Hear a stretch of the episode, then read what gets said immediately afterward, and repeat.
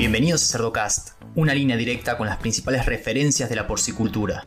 La idea me parece buena, lo que, lo que tengo problemas es, en entender cómo los productores van a ganar plata con esa idea.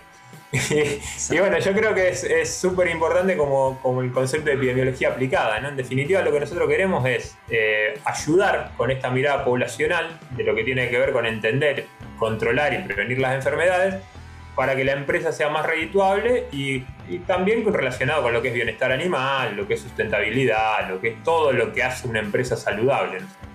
Seguimos en las redes sociales y Spotify para tener acceso a información de calidad, continua y de acceso gratuito. Hola a todos, mi nombre es Leandro del Tufo y Cerdocast solo es posible gracias al apoyo de empresas innovadoras que creen la educación continua, como Provimi, Beringer Ingelheim, Trout Nutrition, Agrovision, Agromed, NIDAP y Novus. Hoy vamos a hablar sobre epidemiología en la industria porcina y la relación que tiene con la PPA. Y para eso tengo la suerte de presentarles al doctor Andrés Pérez. Andrés, buenos días, ¿cómo estás? Hola, buenos días Leandro, ¿cómo estás? Un gusto poder acompañarlos, estar en, esta presentación y, bueno, esperando, esperando poder compartir un poco de algunas experiencias. Para el que te escucha, Andrés, ya saltó la ficha del, acento argentino, pero para los que no te conocen, ¿nos contás un poquito cómo fue que te metiste en la industria porcina? Sí, claro, bueno, yo soy epidemiólogo por formación, eh, soy veterinario, graduado en la Universidad Nacional de Rosario, en Argentina, hice mi doctorado en epidemiología cuantitativa en la Universidad de Buenos Aires. Eh, de ahí migré a los Estados Unidos en, en, el 2002, hace 20 años ya que estoy trabajando allá. Eh, inicialmente como, como epidemiólogo con, con, un montón de proyectos de epidemiología cuantitativa en la Universidad de California en Davis. Ahí estuve más de 10 años y, y bueno, hace ya 8 años, eh, bueno, antes mientras todavía estaba en California empezamos a trabajar un, un poco en epidemiología de PIRS, con, con, análisis molecular, epidemiología molecular, el tema de utilizar secuenciación para para entender cadenas de transmisión de brotes, que es algo que nosotros habíamos hecho mucho en fiebre aftosa y, empezó a interesar un poco en PIRS. Y, bueno, hace ya ocho años que trabajo en, la Universidad de Minnesota en el grupo de, porcinos como, como, epidemiólogo. Eh, es un grupo muy lindo para trabajar porque hay mucha, mucha gente, mucha experiencia. Bueno, inicialmente con Bob Morrison, que, fue con quien empecé a trabajar en Minnesota. Eh, con el, proyecto, el proyecto de PIRS y bueno, a partir de ahí expandiéndome en epidemiología aplicada a, la industria desde ya hace ocho años. Me gusta tu perfil, Andrés, porque tenés el, conocimiento ¿no? y la experiencia de trabajar en Minnesota y también eh, pasás un tiempo en Argentina, ¿no?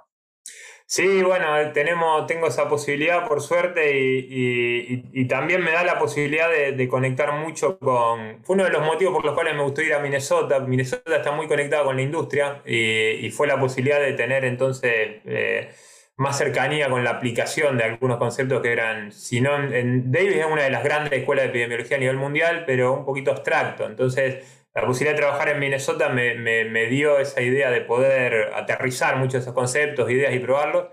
Y bueno, y también por un arreglo en la universidad, pasar mucho tiempo en Latinoamérica, que es donde uno tiene el corazón, y, bueno, no solamente en Argentina, sino que muchas veces este, en el trayecto de Argentina a Estados Unidos uno se escala en otros lugares. Así que bueno, mucha, mucha suerte, mucha posibilidad de conocer amigos en, eh, y hacer amigos en Chile, Brasil, bueno, ahora con toda la situación en Dominicana, ¿no? Excelente, excelente. Bueno, Vamos a aprovechar esa experiencia entonces. Eh, ¿Nos podés, para dejar a todos en la misma página, contar un poquito qué es la epidemiología y cómo nos puede ayudar en la industria porcina?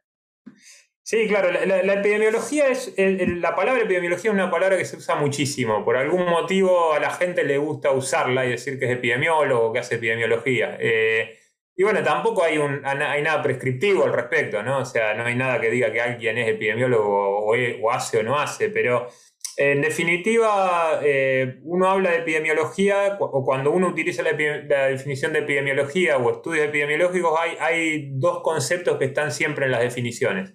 Uno es enfermedad y el otro es población.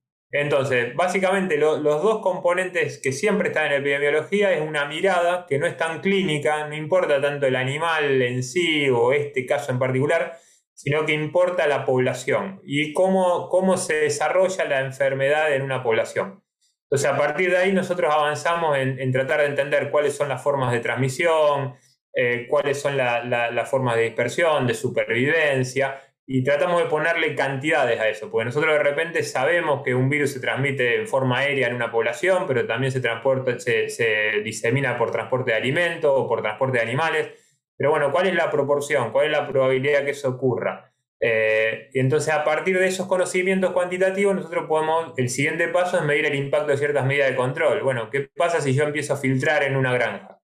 ¿Qué pasa si yo empiezo a, pedirle a, la gente que en lugar de que se traiga su propio alimento, le restringo y, yo fabrico mi propio alimento? Hay un costo asociado con eso, pero ese costo se relaciona con una disminución del riesgo.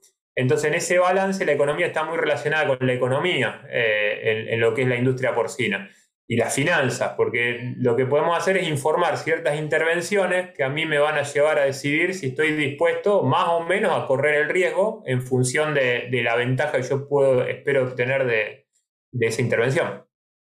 Excelente. Y en ese vos haces un análisis de riesgo y después ves cómo mitigas ese riesgo. También evalúan lo que es el impacto económico que generaría el ingreso de un patógeno a un, sistema de producción, por ejemplo. Claro, el, riesgo, la definición de riesgo también puedes encontrar muchas definiciones de, acuerdo a la disciplina en la que se venga, pero la OIE, que, es el organismo internacional que rige todo lo que tiene que ver con sanidad animal, entonces un poco nos sirve como para estandarizarnos un poco, habla de riesgo en función de dos conceptos, la probabilidad de ocurrencia de un evento adverso y la magnitud de su consecuencia. Entonces, en el concepto de riesgo en sí están incluidas las dos cosas. Vos podés tener un evento de muy alta probabilidad pero de ocurrencia, pero con un impacto muy bajo, o viceversa, un evento de muy baja probabilidad de ocurrencia, pero con un impacto muy grande. Y en el medio todas las variaciones que vos quieras. Entonces, eh, después, en función de cuál es la estrategia de manejo de una empresa, de una granja, una persona puede estar dispuesta a correr más o menos riesgo de acuerdo a su personalidad y también a las situaciones eh, económicas, la estrategia que tenga alrededor. Entonces, para las enfermedades que están reglamentadas, hay que seguir ciertas normativas y hay que cumplir ciertas normativas. Para los que no están reglamentadas, que son la gran mayoría de las enfermedades productivas de los porcinos, hay, un, hay una gran, un gran abanico de posibilidades que tiene que ver con lo que quiera hacer la persona que maneja sanidad animal en la empresa y en definitiva se resume a qué tanto riesgo quiere correr. Esto, esto Leandro, es como la inversión en la bolsa. Vos, viste, cuando vos vas a hablar con alguien que querés, querés invertir, te dice, bueno, pero vos para qué querés invertir? No, bueno, yo quiero invertir para hacer plata, quiero ganar dinero en la bolsa porque no quiero trabajar. Bueno, tenés que estar dispuesto a correr más riesgo, porque puede salir bien o puede salir mal. Ahora, yo quiero estar en la bolsa o quiero, quiero tener ciertas inversiones para asegurarme mi futuro. No quiero correr ningún riesgo, porque ahora estoy bien, pero quiero preservar el futuro. Bueno, vas a ganar menos, vas a preservarlo más, pero vas a ganar menos. Esto es lo mismo, la epidemiología como herramienta nos ayuda a hacer ese tipo de análisis en relación al riesgo, las estrategias de mitigación, las inversiones, porque va de la mano de la economía que hacen falta, y lo que yo espero ganar en función de esas inversiones. Eh, vos me decía, Bob Morrison tenía una frase que todos los que trabajaron con él, los estudiantes siempre la repiten. A mí me pasó personalmente, uno iba a la oficina, le golpeaba la puerta y decía, Bob, tengo esta idea, quiero probar esto, y te escuchaba, te escuchaba, te escuchaba. Y al, final, después de, que vos hablabas un rato, te decía, no, la, idea me parece buena, lo que, lo que tengo problemas es en entender cómo los productores van a ganar plata con esa idea. Y bueno, yo creo que es súper importante como, como, el concepto de epidemiología aplicada. ¿no? En definitiva, lo que nosotros queremos es eh, ayudar con esta mirada poblacional de lo que tiene que ver con entender y controlar y prevenir las enfermedades para que la empresa sea más redituable y, y también relacionado con lo que es bienestar animal, lo que es sustentabilidad, lo que es todo lo que hace una empresa saludable, ¿no es cierto? Excelente, Andrés. ¿Y has tenido la oportunidad de trabajar eh, en diferentes lugares donde de repente no tenemos ciertas enfermedades, en otros sí? ¿Has visto la, evolución del PIRS? Sabes que en Argentina no tenemos ni PIRS ni, PD. Hoy en día la, la, PPA también juega un rol importante. Me interesa saber si, si la epidemiología evoluciona. ¿Hacia dónde va la epidemiología en relación a todo esto? Mirá, eh, sí, es una pregunta súper interesante. La, epidemiología, creo yo, eh, va a tomar cada vez más relevancia en lo que es la empresa, la empresa agropecuaria en general, de, animales de producción, y las más intensificadas más todavía, ¿no? O sea, si vos pensás eh, porcino, producción de aves, producción acuícola, creo que va a tomar cada vez más relevancia. ¿Por qué? Bueno, porque hay, hay una tendencia a crecer. O sea, las industrias van creciendo, hay necesidad de crecer para alimentar una demanda cada vez más creciente.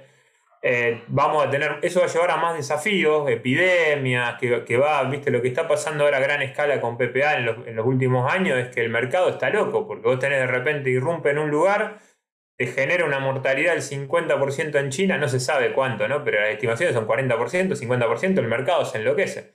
Entonces hay una demanda, primero, por el crecimiento natural de la población mundial y después por el, por el impacto de circunstancias. Ahora la guerra, la guerra que estamos teniendo ahora también te, te, trastoca todo. Entonces, la tendencia es que las empresas van a ir creciendo, o sea, van más allá de las fluctuaciones normales que conocemos los ciclos, más allá de algunos casos puntuales que por, por decisiones buenas o malas les puede ir mejor o peor, pero la industria va a ir creciendo. Y en esta industria que va a ir creciendo, cada vez va a haber más dependencia de, lo que es la automatización de la producción. Fíjate vos que cuando uno piensa en lo que es la, alimentación de, la industria, cómo ha cambiado en 50 años. O sea, no solamente por la, por, la nutrición, sino por los dispositivos que se utilizan para la alimentación, las mediciones, lo, que se ha tecnificado todo el proceso. Entonces, con el tema de manejo de enfermedades animales, deberíamos ir hacia el mismo camino. Eh, y hay ejemplos muy grandes eso. Dinamarca, por ejemplo, tiene totalmente estandarizado lo que es el uso de antimicrobianos, eh, con controles muy estrictos, con parámetros muy estrictos. Y eso se basa en todo en análisis epidemiológicos. Y yo creo que la industria, si la industria latinoamericana quiere seguir el mismo patrón de crecimiento, va a tener que irse adaptando, estar dispuesto a invertir e incorporar también en todo esto, precisamente porque es lo que le va a permitir automatizarse más depender dentro de lo posible cada vez menos del factor humano. El factor humano en la granja es todo, y en Latinoamérica es más todo que en otros lados. Eh, y depender cada vez menos y para ayudar, para, para, guiar, para educar, para ayudarlo. Entonces, eh, lo que yo creo que cada vez vamos a ir a, más hacia un profesional que tiene que manejar estas nuevas herramientas para poder, eh, para poder llevar adelante una empresa más, más productiva. A mí una, con esto termino esta parte, pero eh, un patólogo que tuve la suerte de conocer hace muchos años, Yuri Sebastián, en, en, Brasil, un patólogo brasileño muy conocido. Yo lo conocí muy brevemente, anecdóticamente. Pero bueno, con, con, eh, un colega, de, ahora colega que se dedica a la industria, eh, que trabaja en la industria, Javier Serradel, de la Universidad de Rosario, eh, fuimos los dos como estudiantes, pasamos un tiempito cortito con él. Y recuerdo que yo en ese momento le pregunté, eh, como estudiante, bueno, ¿cuál va a ser, cuáles son las carreras del futuro? ¿A qué me tendría que dedicar si, quisiera tener una carrera por los próximos 20 años? Y te estoy hablando año 97. Él me dijo, yo estaba en el último año de la carrera, me dijo, hay, hay dos profesiones que van a hacer falta en la industria, virología y epidemiología. Fíjate, estamos hablando año 97 y hoy virología. La pregunta que me hiciste es PIRS y epidemiología. Creo que virología, mirá lo del coronavirus, o sea, todo lo del peste porcina africana, la virología aplicada al desarrollo de vacunas, prevenciones, si querés incluimos microbiología. Y epidemiología son dos áreas que van a seguir desarrollándose tremendamente y con las que no, hay suficientes profesionales, así que eh, también va a ser un área de mucha demanda. Bien, Andrés, em, acá te descoloco un, poquito quizás, pero me interesa saber tu opinión en relación al, riesgo que corremos particularmente en Argentina con la entrada de ciertos eh, agentes ideológicos que son, eh, que son, somos libres, ¿no? PEERS, PED, PPA. ¿Cuál sería el impacto eh, de, la entrada de ese tipo de, patógenos? un comparativo. ¿Qué, ¿Cuál es tu opinión? Claro, bueno, es una, pregunta súper interesante porque en realidad tienen impacto a distinto nivel. O sea, en realidad vos podés pensar en el impacto de la enfermedad como dos grandes, dos grandes áreas. El impacto directo, que tiene que ver sobre primariamente mortalidad, pero si querés después extenderlo un poquito más indirecto a todo lo que es ganancia de peso, bueno, eh, todos los indicadores productivos, conversión, todo lo que vos quieras incluir. Eh, y después el, otro gran grupo de, impactos tiene que ver con comercio internacional, las restricciones que se asocian al comercio internacional. Eh, Argentina puntualmente, creo yo, tiene una situación hoy en día muy, muy, pero muy beneficiosa con respecto a otros competidores. Eh, lo cual lleva a la pregunta de por qué no se tomó, no se tomó ventaja o no se logra terminar de tomar ventaja eh, en la medida de lo que sería posible, porque cuando vos mirás, no quiero decir que no se esté tomando ventaja, pero cuando vos mirás el estatus sanitario y, ves el volumen de exportaciones, eh, realmente hay una diferencia muy grande entre el potencial y lo que se sustancia. Entonces, yo creo que uno eh, es válido pensarlo de las dos maneras. Desde el punto de vista del impacto directo, sin duda, el impacto directo sería muy grande, eh, con dos situaciones totalmente distintas, con lo que tiene que ver PPA versus PIRS o, o, PD. Eh, ahora, el impacto indirecto en las exportaciones. Y bueno, viste, vos para, para que tengas un impacto directo importante en las exportaciones tenés que tener una exportación muy grande. Entonces, si vos no tenés una exportación muy grande y esta enfermedad tiene la mayor parte de ese impacto en lo que es exportaciones, y bueno, probablemente ese punto de vista no te va a afectar tanto. Lo que sí sería, creo que yo, un golpe muy grande desde el punto de vista psicológico, el productivo directo sin duda, y aparte del punto de vista psicológico, porque eh, son enfermedades con las que son muy difíciles lidiar, es muy difícil lidiar, entonces no es una cosa que, eh, que uno va, a eliminar de la noche a la mañana, ¿viste? probablemente involucraría tener que adecuarse a vivir con esas enfermedades o a o, hacer algo, tomar decisiones muy complicadas y, bueno, cuando vos venís con, viento a favor y todo viene saliendo bien y bueno, eh, un, misilazo lo aguantás un poquito mejor. Si venís un poco dubitativo, con idas y vueltas, viste, esos golpes son más difíciles de asimilar, digamos. Andrés, en relación a, la PPA, eh, conociendo un poco la situación en Latinoamérica, y, el riesgo que conlleva, que ya está, está de este lado del, Atlántico, ¿no? ¿Cómo ves el futuro de la evolución de esta, de esta enfermedad? Mira, lo veo difícil, lo veo, muy difícil, pero, pero te, voy a, te voy a decir por qué, ¿no? para no parecer eh, negativo, vamos a apoyarlo en datos. Eh, desde el año 2007 esta enfermedad se ha ido expandiendo muy, pero muy lentamente, muy lentamente, esto no es coronavirus, no es, no es el SARS-CoV-2, ¿viste? Se ha ido expandiendo desde el 2007, estamos hablando de 15 años, muy lentamente, pero en forma muy sostenida. Eh, entonces, la primera cosa que aprendimos de, la PPA, que nosotros en los libros la teníamos, la, pensamos distinta, pero eh, en parte lo que está pasando, que, que, vemos distinto, es que esto es más lento de lo que pensábamos. Y es más lento de lo que pensábamos en la diseminación entre países dentro de los países y dentro de la granja también. Entonces, no son estas enfermedades, como pensamos en los libros, explosivas, que te mataban todo, bueno, prácticamente te vas a la noche, volvés a la mañana y está todo muerto. No, no, no es así. Es muy lento, eh, pero muy sostenido. Y, fíjate vos que, eh, que una vez que, desde el 2007, una vez que la enfermedad alcanzó la población doméstica de un país, ese país no pudo eliminar la enfermedad. Entonces, eh, viste esto como cuando uno cuando estábamos en la facultad decíamos no vengo no vengo rindiendo no rindo exámenes y de repente bueno pero no pero ahora el mes que viene me pongo las pilas y rindo 10 exámenes. No bueno si no venís rindiendo viste bueno esto es más o menos lo mismo o sea yo creo que eh, si ningún país una vez que llegó a la población doméstica desde el año 2007 que esta variante se viene expandiendo sostenidamente y alcanzando medio mundo lo pudo eliminar ¿Qué nos hace pensar que si nosotros llegamos a tener este patógeno dentro del país, en cualquiera de los países latinoamericanos, va a tener una historia distinta? Entonces, a menos que aparezca algo que, cambie las reglas del juego, como puede ser la vacuna o, alguna situación particular, eh, yo creo que es muy preocupante, eh, primero por el riesgo sostenido, sostenido y esa expansión sostenida que nada hace prever que se vaya a detener, y segundo, por esa perspectiva de que una vez que ingresa a un país, eh, ninguno ha sido exitoso en eliminarlo. Entonces, es un panorama un poquito oscuro. Andrés, si mencionabas la importancia o el impacto eh, que tiene la enfermedad en función de si hay un mercado grande de exportación o no. ¿Cuál sería el impacto en Estados Unidos, que es donde haces investigación y trabajas, que tiene un mercado tan grande?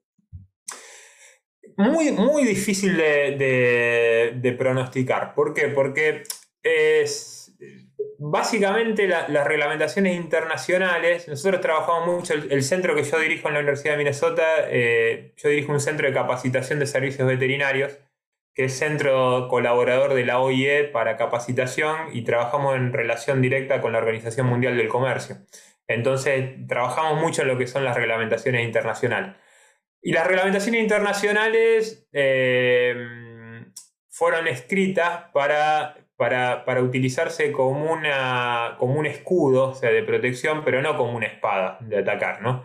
Entonces, eh, ¿qué quiere decir eso en la práctica? Quiere decir que un país le puede decir a otro país, mira, yo no te voy a importar productos porque vos estás infectado con esa enfermedad y como yo estoy libre me quiero proteger y está avalado por las reglamentaciones internacionales pero ningún país lo puede usar para atacar, con lo cual un, acuerdo bilateral entre dos países mantiene un mercado a pesar de que vos tenés la enfermedad.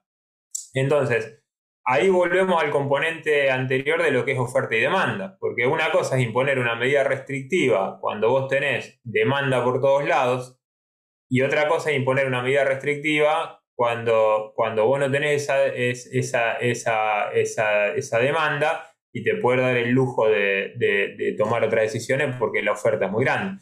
Entonces, estamos siendo muy simplistas en el término de oferta-demanda. Sabemos que en la economía intervienen muchísimos más factores que juegan, pero incluso si uno lo mira de oferta y demanda, olvídate de todos los otros factores. Una cosa es imponer restricciones eh, cuando yo no tengo China afectada, cuando el mercado fluye bien, eh, y otra cosa es cuando ya hay una demanda muy grande en muchísimos mercados y hay que ver si el mundo se banca encima no depender del aporte que pueda hacer Estados Unidos. Entonces, es muy difícil de, pronosticar en ese sentido. Eh, yo creo que aparte que hay medidas que se han ido tomando, ¿no es cierto?, para, para, poder garantizar que llegado el caso, la OIE establece eh, ciertas provisiones, como por ejemplo trabajar con compartimentos, que algunos países de Latinoamérica ya lo, lo han ido implementando, regiones, regionalización, Estados Unidos muy grande. Entonces, eh, habría que ver las circunstancias y qué tanto se activan estos protocolos bilaterales y, acuerdos como para proteger el mercado, ¿no es cierto? No, no, muy interesante, muy interesante. Más allá de la compartimentalización, hace falta que te reconozcan, ¿no? Y eso va a depender de, la necesidad que tengan de, importarte el producto. Y ahí es otra área de trabajo, porque vos no, estas no son cosas que vos haces eh, en el momento que tenés la epidemia. Esto es algo que vos ya tenés alineado, trabajado, conversado y establecido antes de una epidemia. Entonces yo creo que hay áreas de trabajo muy grandes que los países ya deberían, y espero que estén tomando en términos de africana. Lo primero es empezar a pensar que esto no es una cuestión de, si va a pasar, sino eh, que va a pasar, que va a suceder. Y cuando eso suceda, ¿qué vamos a hacer? ¿Cuál va a ser nuestro plan de contingencia? ¿Qué decisiones vamos a tomar? ¿Cómo vamos a proteger los mercados? ¿Cómo vamos a convencer a ese socio, eh, eh, a ese socio mediante acuerdos bilaterales que a pesar de que nosotros tenemos la enfermedad en el país, nuestras granjas son libres porque tenemos protocolos en pie que nos, permiten eh, sustentar esa idea? eso es todo un trabajo que hay que hacerlo, se hace en tiempo de paz, no se hace en tiempo de guerra. En tiempo de guerra estamos apagando fuego. Clarísimo, clarísimo, me encantó. Andrés, ¿algún comentario final que quieras dejar, consejo para productores, para veterinarios, asesores? Eh, no, yo creo que, eh, hay que ser positivos. Me, parece que eh, la, industria, la industria porcina ha afrontado desafíos durante toda su historia, de distinto índole, y ha, demostrado una capacidad de adaptarse y, mejorar y, tomar los desafíos como una forma de, que eso, eso resulte en una mejora de la industria. Yo creo que hay una gran historia en ese sentido. Entonces tampoco hay que tenerle miedo a los nuevos desafíos. Eh, hay va a tocar afrontar desafíos como, no sé, de repente la generación anterior le tocó lidiar con enfermedades nuevas que aparecieron y que no se conocían, nombraste PIS, eh, cosas que no se conocían y que aparecieron y hubo que adecuarse y hubo que lidiar con eso. Esto es simplemente un nuevo escenario, hay que adecuarse, eh, hay que trabajar mucho en bioseguridad, hay que trabajar mucho en planificación, ¿viste? Eh, yo creo que de un punto de vista psicológico hay que tratar de eliminar la ansiedad y mejorar la preparación. La ansiedad se da cuando vos no sabes lo que puede pasar y te preparas para un escenario desconocido. Entonces te genera ansiedad porque no sabes lo que va a pasar. Acá hay que, hay que analizar esos escenarios, hay que prepararse, eh, hay, que, hay que utilizar esas herramientas para tener una, planificación y simplemente estar listo a actuar. Y en ese sentido la epidemiología tiene mucho, mucho para aportar, precisamente por lo que decíamos al comienzo en la primera pregunta es la mirada de las enfermedades en función de las poblaciones y qué podemos hacer para, tratar de mitigar o eliminar el impacto que, genera en el circuito productivo. Interesante lo que decís de, la ansiedad. Yo recuerdo estaba 2003, 2014 trabajando en Minnesota. Fue el año en el que entró la diarrea epidémica porcina y en Minnesota está al norte, tardó en llegar. Y recuerdo cuando llegó a la granja que el dueño la reconoció enseguida, dijo esto es diarrea epidémica porcina. Y a mí me agarró una ansiedad porque, claro, no conocía el impacto que iba a generar en, en, el sistema de producción y en nuestro día a día, ¿no? Y el tipo estaba, el dueño estaba tranquilo, porque ya sabía que era algo, ya, ya lo vio venir y ya vio el impacto que tenía, y eso me sorprendió muchísimo. Claro, exactamente, es un muy buen ejemplo. Viste, tenemos que lograr eso, tenemos que lograr que cuando, cuando nosotros eh, tengamos esta emergencia, puede ser PPA o puede ser cualquiera de las otras, nosotros tengamos un plan. Cada uno de los países de Latinoamérica tenga un plan. Y si esos planes están armonizados entre los países, mejor aún, porque eh, hay, hay grandes experiencias en Sudamérica, sobre todo con naftosa, que cuando los países se juntan, Siempre hay diferencias y siempre competimos, en las empresas también, ¿no es cierto? Pero cuando se juntan y al menos tenemos un discurso común, se pueden lograr cosas mucho más grandes. Eh, y yo creo que, ese es el camino, el camino a seguir en todo esto. Excelente. Andrés, eh, clarísimo, cortito y al pie diríamos. Me gustó mucho toda la información que, que compartí, así que te agradezco tu participación en este episodio. Un gusto, Leandro. Nada, muchísimas gracias por la invitación y, a disposición para, para, lo que haga falta, cualquier duda, pregunta, lo que sea. Muchísimas gracias por la invitación. Un abrazo grande. Y a los que llegan hasta acá, les pido que piensen también en otros profesionales de la industria porcina y le compartan este episodio, para que todos podamos sacarle provecho a la palabra de los principales referentes de la porcicultura. Un abrazo grande y hasta el próximo episodio.